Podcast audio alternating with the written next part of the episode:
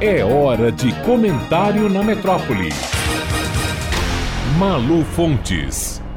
Olá, ouvintes da metrópole. Em setembro, agora, bem recentemente, a imprensa contou a saga trágica da técnica de enfermagem Leonilda Oliveira dos Santos, de 49 anos, de Rondônia.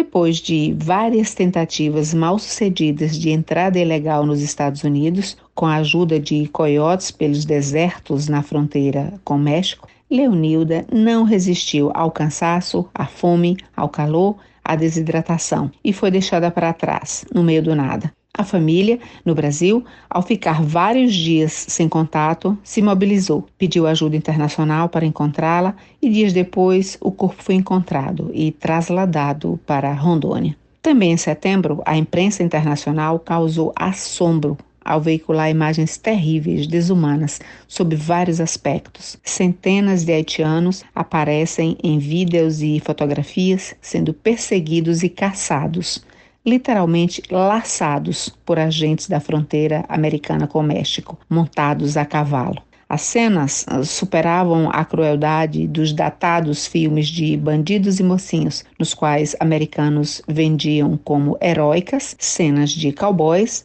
brancos, fortes e viris, abatendo apaches em Western Bang Bang. Entre dramas e tragédias fatais, como Polícia de Fronteira chicoteando haitianos indefesos com uma vida inteira contida em saquinhos de plástico transparentes, e a morte de cansaço e inanição da técnica de enfermagem brasileira, semanalmente o aeroporto de Confins, em Belo Horizonte, tem sido palco de dramas silenciosos que a maior parte dos brasileiros não toma conhecimento.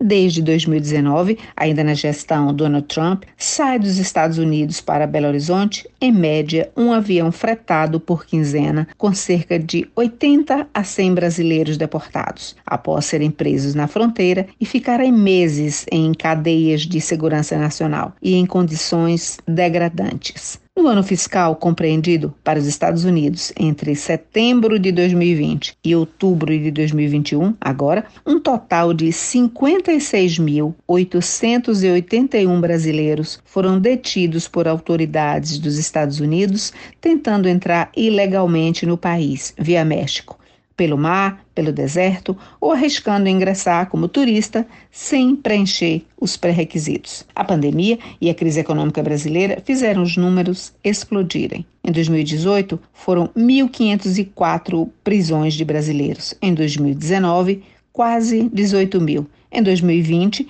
por conta da impossibilidade de viagem para o México por conta da Covid, o número de presos caiu para 7 mil e agora se aproxima de 57 mil. Detidos, levados para prisões de imigrantes, ficam meses esperando a deportação nesses voos fretados com destino a Belo Horizonte, independentemente dos deportados serem de qualquer cidade, estado ou região brasileiros de Belo Horizonte, cada um que se vire para voltar para casa. Os relatos do desembarque são assustadores. Chegam doentes, deprimidos, magros, destruídos fisicamente, muitos desnutridos, com crises nervosas, queda de cabelo, doenças de pele e carregando apenas pouquíssimos objetos pessoais, naqueles saquinhos maleáveis de nylon usados para embalar batatas. Os relatos são de condições subhumanas. Nos voos,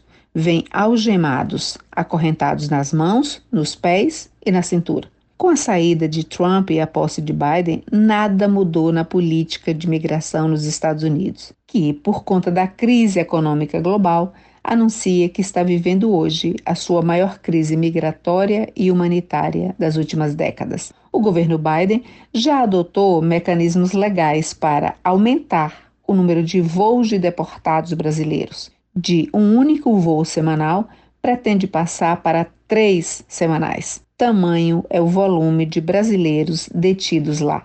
O fluxo de brasileiros tentando migrar em busca de melhores condições de vida é tamanho que já produz reflexo nas relações diplomáticas entre o México e o Brasil. Hoje, um acordo entre os dois países permite a entrada respectiva de brasileiros e mexicanos lá e cá somente com a apresentação do passaporte, sem necessidade de visto. No entanto, como milhares de brasileiros viajam para o México na condição de turistas com o propósito de migrar de lá ilegalmente para os Estados Unidos, governo mexicano vem anunciando que vai passar a exigir visto dos brasileiros para diminuir o fluxo de imigrantes ilegais e deter no país a ação criminosa dos coiotes, espécies de despachantes ilegais de gente para os Estados Unidos, submetendo as pessoas a todos os riscos de morte e extorquindo, para isso,